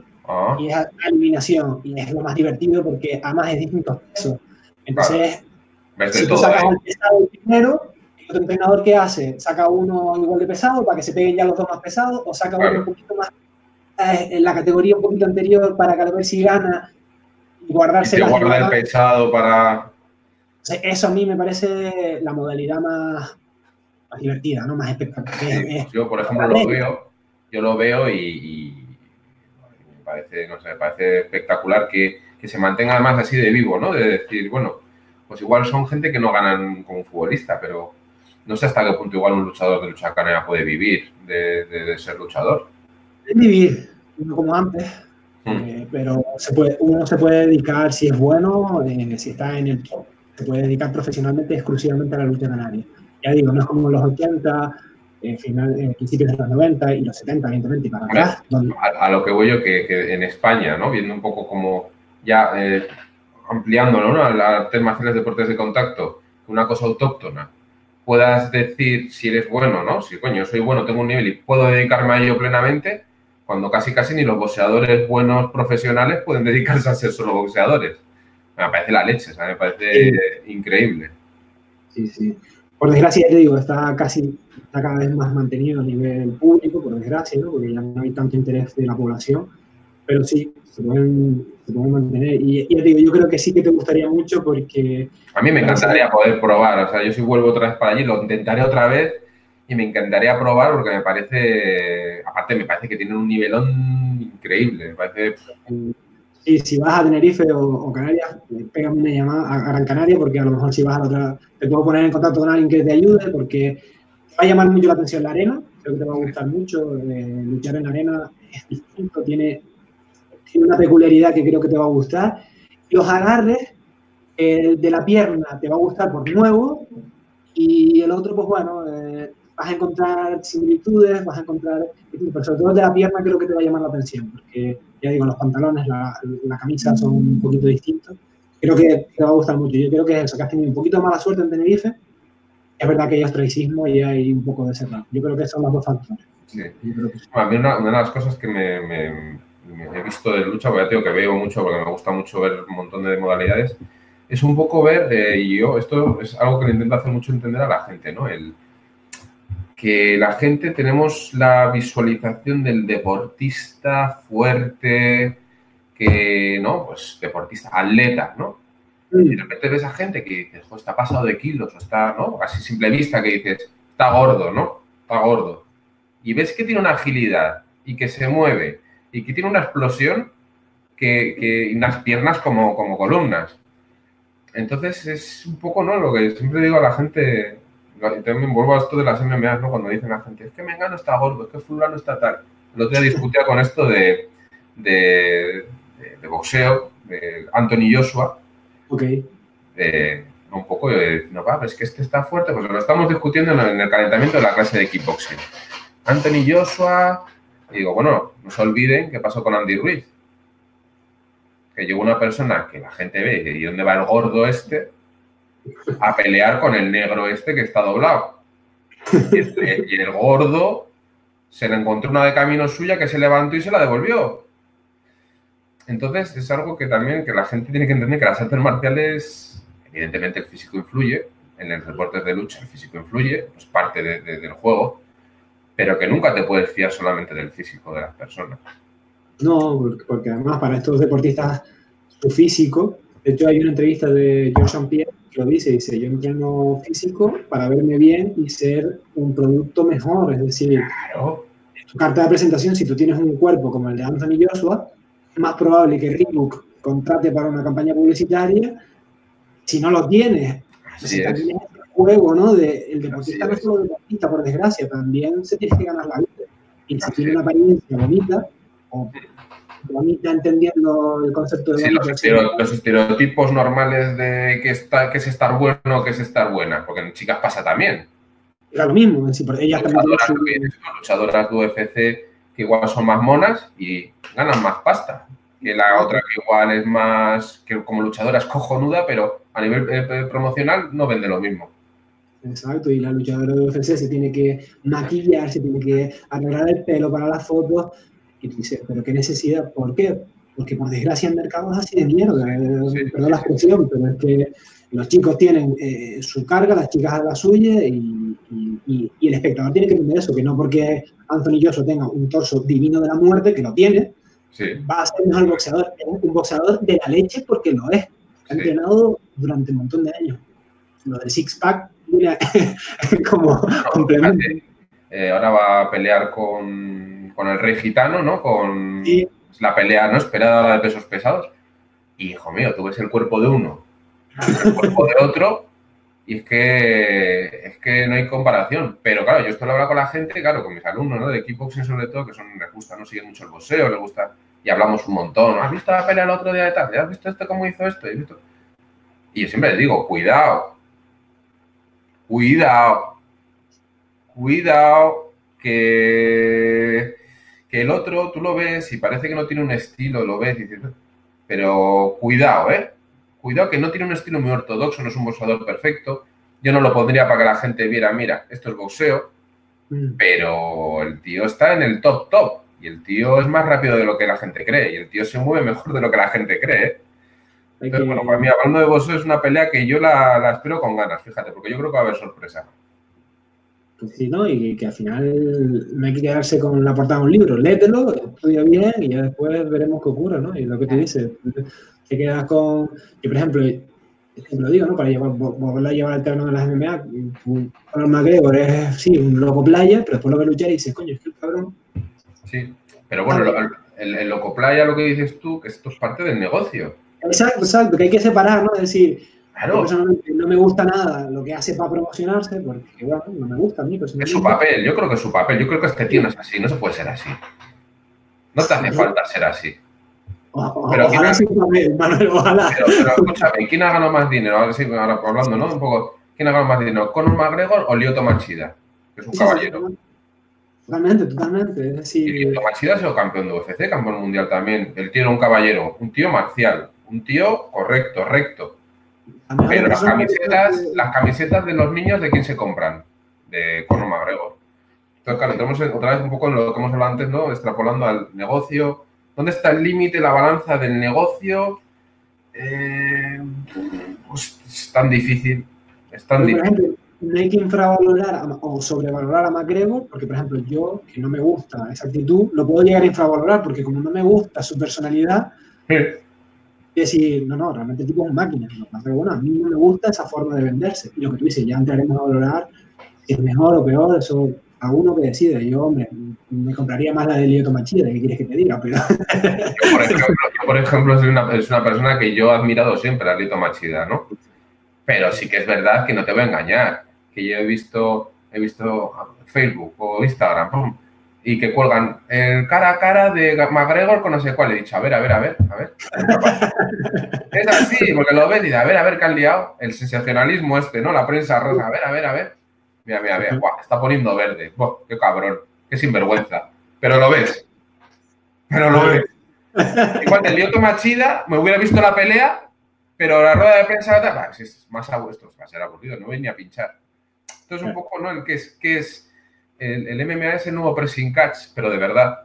Es un pressing catch de verdad, con hostias de verdad. Que la gente sangra de verdad. Pero es todo, es un show, es Estados Unidos. Estados Unidos vende el show. La NBA, ¿qué es? La NBA es show puro. Tú vas a un partido de NBA y desde, que entras por la puerta es un show, ya lo que haya, las escaleras, el pasillo hasta que vas a tu asiento, todo. Y eso es parte de la entrada y de lo que la gente paga. Totalmente. Eh, es interesante. Que, te digo que yo en parte lo veo incluso bien, ¿eh? Porque si queremos que algo tire para adelante, tenemos que amoldarlo de cierta manera. Yo mañana, imagínate, yo quiero hacer una velada de Sunday Soy en Vitoria. ¿No? Yo tendré que llenar eso, pues como dices tú, los vídeos de China. Porque en China de repente hay luces, hay pantallas enormes que sales tú ahí, tu cara, el formato Estados Unidos porque al final es el formato show. Porque vende. Porque la gente que va a verlo dice, ¡hala, qué guapo! ¡Hostia, qué guapo! ya está. Yo es que, por ejemplo, ese siempre es el dilema que tengo con, con determinadas artes marciales, que no lo tengo resuelto. Porque, por ejemplo, yo cuando veo una lucha de show yo, yo, por ejemplo, yo, yo, cojo a mi pareja, que no sabe de artes marciales, más allá del contacto de un montón de años conmigo, ¿no? Yo la siento y la pongo a ver un, una lucha de judo y no pongo a ver una lucha de show yao, no hay color. Es decir, a nivel de no saber, tú, vas a disfrutar más del, show yao porque es más espectacular, hay más derribos, hay más movimiento y eso es espectacular. Es diferente. Para, ti, para mí, las dos cosas tienen un valor, diferentes y, las disfrutamos igual, ¿no? Cada uno, oye, pues tendrá su preferencia, pero tú dices, oye, qué guay esto, oye, qué guay esto. Pero alguien que no conoce, de repente va a ver... ¿Qué visualidad tiene, no? Las cosas. ¿Por qué, ¿Por qué el K1 es, tal? Porque ves golpes, los ves, plan, plan, plan. Un tío que no sabe lo que dices tú. Yo pongo a mi madre viendo aquí y le digo, mamá, ¿qué ha pasado? Pues le ha pegado una patada en la cabeza. Y lo ve. Yo, por ejemplo, veo un combate de Jiu-Jitsu y es que no, no veo nada. No lo entiendo. Porque la gente se va al suelo y yo veo gente disfrutando. Mira, mira, no sé qué. Yo miro y digo, no estoy entendiendo nada. De verdad te lo digo, ¿eh? Y, me fastidia porque digo, no sé, es que no sé qué está pasando. Es que se en un estadio, claro, pues si lo ves de cerca y no lo ves, tú imagínate verlo desde una grada. ¿No? Es que ese es el problema que tenemos algunos deportes de contacto, como el jiu como el judo, donde yo no sé si esto podrá, no, es decir, si por querer hacerlo espectacular se perderá, ¿no? Parte de la especialización. Ahora, por ejemplo, hay, no, desde hace unos años está algo que se llama Combat Jiu-Jitsu, que, que creó Eddie Bravo, y es muy espectacular, pero claro, ya introduces golpes con la cacheta, con cachete y, hombre, sigue siendo jiu-jitsu, pero claro, y dices, pero ya no, hay cosas que no vas a poder ver, porque claro, cuando ya introduces un elemento nuevo, como decíamos al principio de la charla, la cosa ya cambia mucho, entonces, por ganar espectacularidad, que es mucho más, más entendible, ¿no? Es decir, tú ves un cachetón y ves que el otro lo abraza para que no le, ya eso, yo dice, claro, lo está abrazando, el cuello de aquí para que que no le, no le cacheteen toda la boca, claro, es que es normal, y eso es entendible. Pero claro, de repente ves otras, sin esos elementos, no lo entiendo. Es siempre ese dilema de, ah, nunca lo tengo claro, nunca sé. Es difícil. Bueno, de todas maneras, yo, yo he oído un, dicho que se decía en el gimnasio de los Gracie, una, una cosa que cuando decía el maestro, ¿no? Cuando decía venga, ahora vamos a hacer combate. Que una de las preguntas que decían los alumnos era, ¿pero con golpes o sin golpes? Porque claro, esta gente le daba todo, entonces decía, pero combate con golpes o sin golpes, no, sin golpes, vale, entonces sin golpes. O sea, no sé, eh, es, difícil, ¿no? Mantener lo que te digo yo. El sanda, por ejemplo, no es tan visual como el kickboxing. Sí, bueno. Pero no hay tanta combinación de golpes, porque como te agarras, ya. Claro, tú puedes ver combate. Me gusta eso también. Claro, pero por ejemplo, un, un, tío que está acostumbrado a ver kickboxing, es golpe, golpe, golpe, golpe, golpe, golpe. De repente ve el golpe, golpe, me agarro. Ah, claro, no lo tiro. Pues claro, si lo tiras, sí que se ven cosas. Pero ese agarre, no lo tiro, te separo, me vuelvo a agarrar, no te tiro, te separo, se puede hacer súper aburrido de ver. súper aburrido. En el swipe pues pasa un poco igual. Tú puedes ver momentos de swipe que el tío está agarrado a la sola para el otro, el otro está tal, y están esperando a que uno de los dos suelte una de las manos para cogerle por ahí lo que sea. Claro, a ver quién tiene más paciencia y lo mueves para un lado y lo mueves para el otro. Entonces, pasa con los pesos pesados de boxeo. No es lo mismo ver un combate de Manny Pacquiao a un tío de 60 kilos que es ti, ti, ti, ti, golpe, golpe, golpe, golpe, a un tío de pesos pesados que al tercer asalto está sacando la lengua. Entonces, visual, no visual, es muy difícil. Yo creo que al final esto, las artes marciales, los deportes de contacto están, están hechos para gente que les gusta. Pero lo mismo que el fútbol. Tú puedes ver partidos de fútbol muy bonitos, muy entretenidos, o partidos de fútbol que no, igual que el fútbol americano, igual que el béisbol. Yo he visto partidos de béisbol sin entender béisbol y digo, no me estoy enterando de nada, estos están parados todo el rato. Si cada vez que le pegan un golpe luego se paran 20 minutos. Pero al que lo entiende le gusta. Entonces, bueno, tampoco yo creo que hay que buscar tanto que le gusta a todo el mundo las cosas, sino buscar el, público, ¿no? Tiene que haber un público, tienes que crear una afición. ¿Y cómo creas eso? Enseñándolo, visualizándolo que la gente pruebe, que la gente vaya a una clase, que vea la dificultad que tiene eso que está haciendo esa persona. Porque muchas veces la gente que trabaja muy bien, lo, malo que hacen es que como hacen las cosas muy bien, parecen fáciles. Eso no puede ser tan difícil. Ah, si son solo tres minutos. ¿Y te cansas en tres minutos? Pues estas, cosas no, lo hemos oído todos. O pues no tenía tanto nivel con ese que has peleado. Hombre, que no. y te digo, no, pues no tenía tanto nivel. Ah, que no tenía tanto nivel. Ah, bueno. Creo que lo, hemos oído todos, ¿no? Y nada mejor como coger un día a esa persona, meterlo dentro del tatami y decirle, vale, ahora venga, tú decías que con este podías, pues venga, puede. Y que salgan del tatami diciendo, hostia, ¿no? Entonces es un poco eso, que la gente pruebe, que la gente animar a la gente que practica, animar a la gente que pruebe las artes marciales.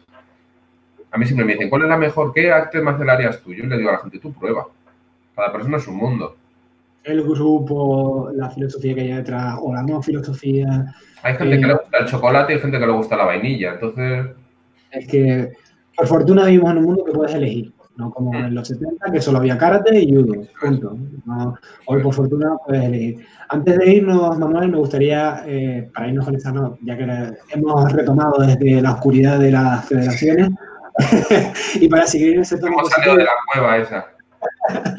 para seguir en ese tono positivo, me gustaría acabar la, charla antes de, despedirnos, eh, ya que aparte de los vídeos ve, que has viajado, lo has comentado, pues que nos cuentes un poquito, eh, creo que has viajado a China, si no me equivoco, Italia comentabas también, un poco eh, tu experiencia, ¿no? Es decir, lo que quieras contar, algún consejo que quieras dar para gente que se quiera competir y gente que quiera competir fuera, un poco de eso, ¿no? Tu experiencia, porque yo creo que como a, ti eh, nos encanta viajar, es una experiencia única, podamos entrenar o no, y ya que eh, juntamos una pasión con otra, ¿no? Conocer el mundo, conocer cultura, con además luchar, pues que nos cuentes un poco tu experiencia y algún consejillo si quieres dar. Pues mira, yo para empezar, consejos, eh, sobre todo a la gente que hace un arte marcial, que tengan claro que no van a vivir de hacer arte marciales, que esto no es fútbol y que lo disfruten mucho, mucho, mucho, mucho tanto un deporte de contacto como un arte marcial. Si no lo disfrutan, que no lo hagan. Hay mucha gente que siempre está, es que no puedo, no lo hagas, no, sino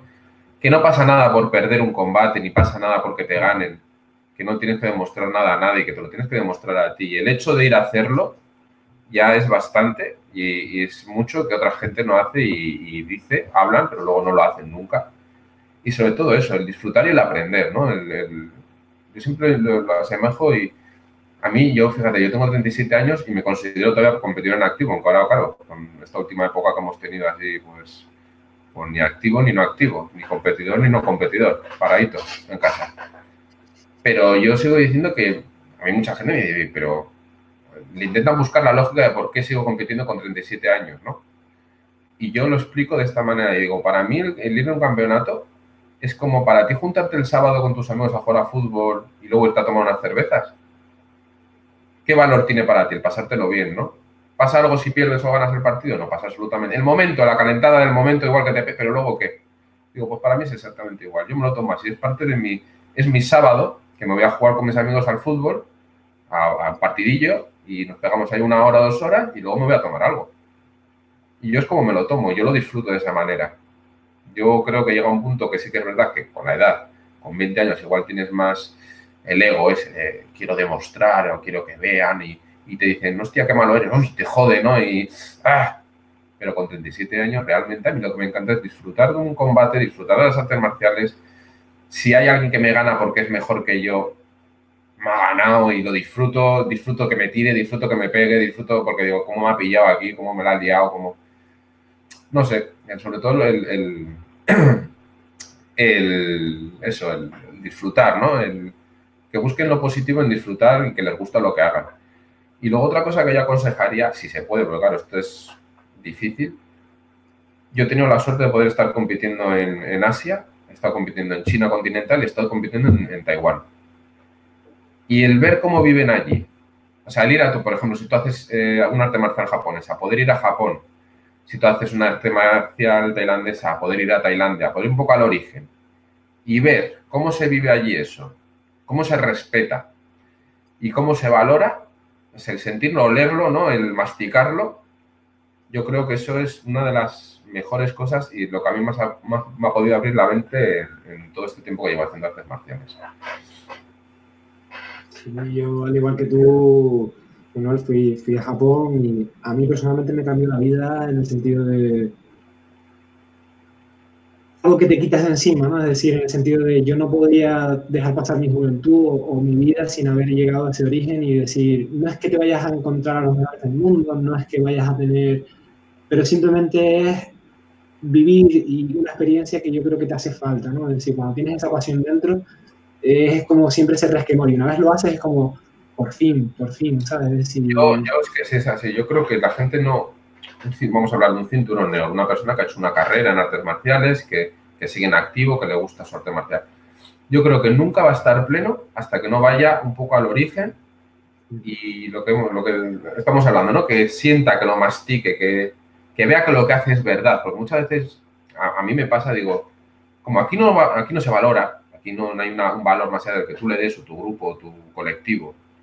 Pero cuando tú te vas a un país en el cual, eh, hablando de las artes marciales, ves que en China está la gente a, las tardes haciendo tai chi en los parques, que están con armas de wushu, con sables, gente mayor practicando wushu, que les hablas de lo que estás haciendo y saben lo que es y te lo valoran y alucinan que vengas desde la otra punta del planeta a hacer su deporte, su, cultura, a su país y, lo valoran y se les abren los y, te, y alucinan. Entonces, sentir eso, ¿no? Y, el, respeto que se le tiene y el, por ejemplo, yo el tema del respeto lo, vi más en Taiwán, por lo que te digo, yo no creo que tiene, tiene otro sentido al, tema tradicional, es diferente. Sí que es verdad que Taiwán ha estado muchos años invadida por Japón. Mm. tienen ese tema que yo siempre explico, ¿no? Cuando yo estuve en, Taipei, era una mezcla entre China y Japón. Era un, según por donde fueras y con quién te movieras, ibas por China y luego tenían como la cultura, ¿no? El, este, saber estar japonés, el, el honor y de y yo, por ejemplo, con mi maestro Chandabe ahí en, en, Taiwán, que fue con mi maestro Antonio Languino de Italia, que fue una competición y pudimos estar en la central de la Universidad de Policía, en la cual hacen Shuai Chiao, estuvimos allí con ellos, el, el respeto que se le tenía al Shuai Chiao, el respeto que se le tenían a los maestros, el, la ceremonia del té, cosas que tú no has visto nunca, que no estás acostumbrado, que has visto en películas, has visto en la tele y no sabes si es verdad, y ves que es verdad, y ves que se te valora, y ves que la gente te tiene en cuenta por el hecho de, decir, tú haces algo que es mío de aquí y yo te respeto a ti por, por poder ser la gente, la persona que está difundiendo esto por ahí. No sé, yo creo que es algo incompleto. El, un cinturón negro, una persona, ya sé muchas veces por, por casualidades, por dinero, por cosas que no puedes ir pero yo, vamos, eh, yo animaría a cualquier cinturón negro o gente que esté entrando tal, que pueda ir al origen y que sienta un poco esto que estamos hablando, porque yo creo que es muy poco, no, se puede tampoco describir en palabras, es una cosa diferente. yo vine con mucha fuerza de allí, yo vine con otro pensamiento y vine sobre todo con la sensación de esto es verdad, esto es verdad, no me han engañado, esto es verdad, esto es así. Sí, totalmente, totalmente. Bueno, sé que es complicado, ¿no? Hablar de, lo que tú dices, de estos sentimientos, pero es que, ya digo, no, no, es, no eres menos ni más por haber ido, pero sí que cambia algo, ¿no? Dentro de, uno y, valora el haber esforzado tanto y tener un lenguaje común con alguien con el que a lo mejor no te puedes ni comunicar, porque no sé si a lo mejor tienes más conocimientos de, de chino cantonés o de japonés, decir hola, gracias y poco más y, poder hablar un idioma común que es la lucha y sonreír y decir, oh, qué guay, o, no sé, es, un, es una comunicación afectiva eh, que te han derribado, wow, le das un abrazo, eh, no sé qué, o te derribas a alguien y dices, no, ¿y cómo hiciste? ¿Sabes? Tú entiendes que te están diciendo, ¿cómo hiciste eso? Aunque no habléis el mismo idioma y aunque no haya ni siquiera un inglés que pueda ser una vía de comunicación, porque en muchos casos no hay ni eso, un idioma común. Pero ya digo, es una experiencia brutal. Me alegro muchísimo que, que, lo pudieras hacer. Seguro que estás como yo ya planificando algún volver después de todo este jaleo. Oye, ojalá, ojalá reuniendo, reuniendo con una hormiguilla. Ojalá se pueda y ojalá podamos volver. Yo creo que sí, ¿no? Hombre, esto se tiene que acabar algún día. Sí, sí, todo es eventual y pasajero y, oye, no, será difícil lo que vamos a vivir de aquí a unos años, pero bueno, eventualmente, Manuel, podrás volver a, China o a Taiwán. Esperemos, esperemos. que sí, hombre. a ver, a ver cómo... Pues vamos a pensar en el hoy porque como pensemos en el mañana...